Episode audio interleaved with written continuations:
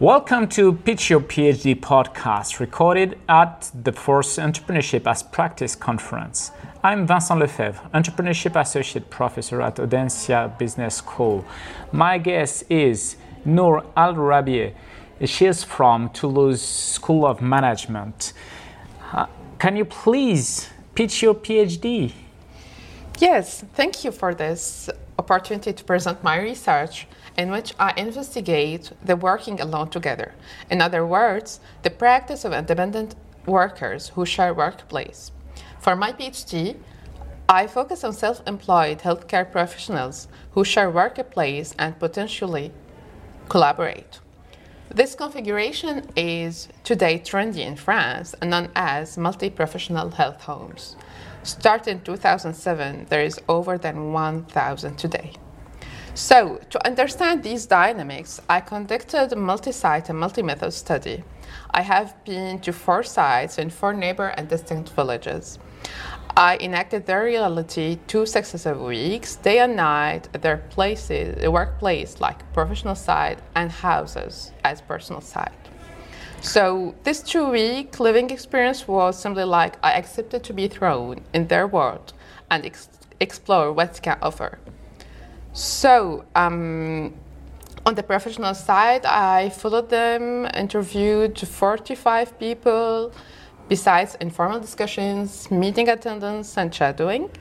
I was also involved in the kickoff day of a collective entrepreneurial project so, in addition to all that, um, like methodological bricolage, I slipped over there, had informal dinners and breakfasts, I shared their cars and other moments, moments in their private sphere.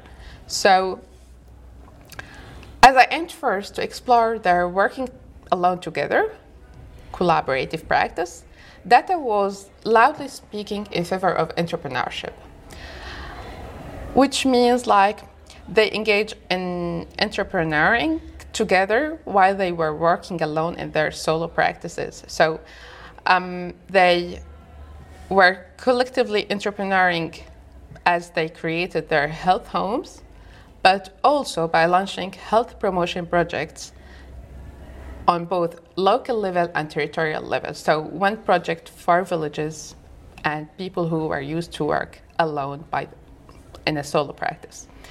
So, as they don't identify themselves as entrepreneurs, I call them unwitting entrepreneurs.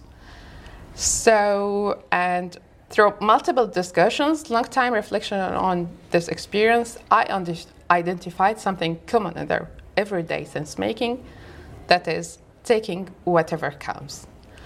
To illustrate this hidden motto, actually, me, myself, I was welcomed and taken in their world up to the point to be hosted in their homes. This practice was common in their everyday behavior, in which they took whatever came, came processed information, improvised, and bricolaged. Okay, thanks a lot for this presentation. What was your biggest challenge during this work?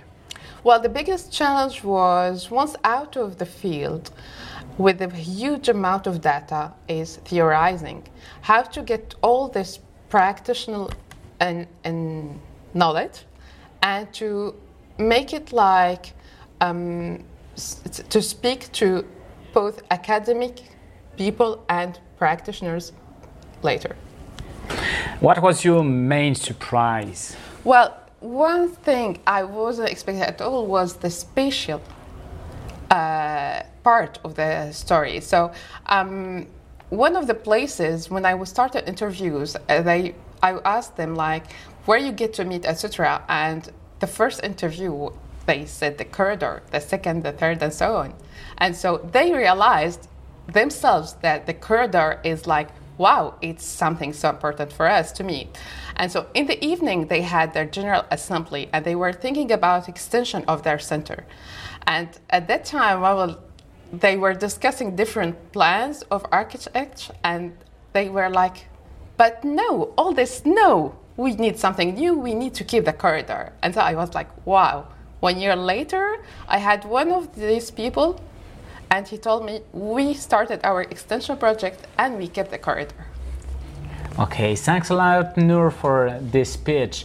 All the podcasts are downloadable on podcast-entrepreneuria.audencia.com.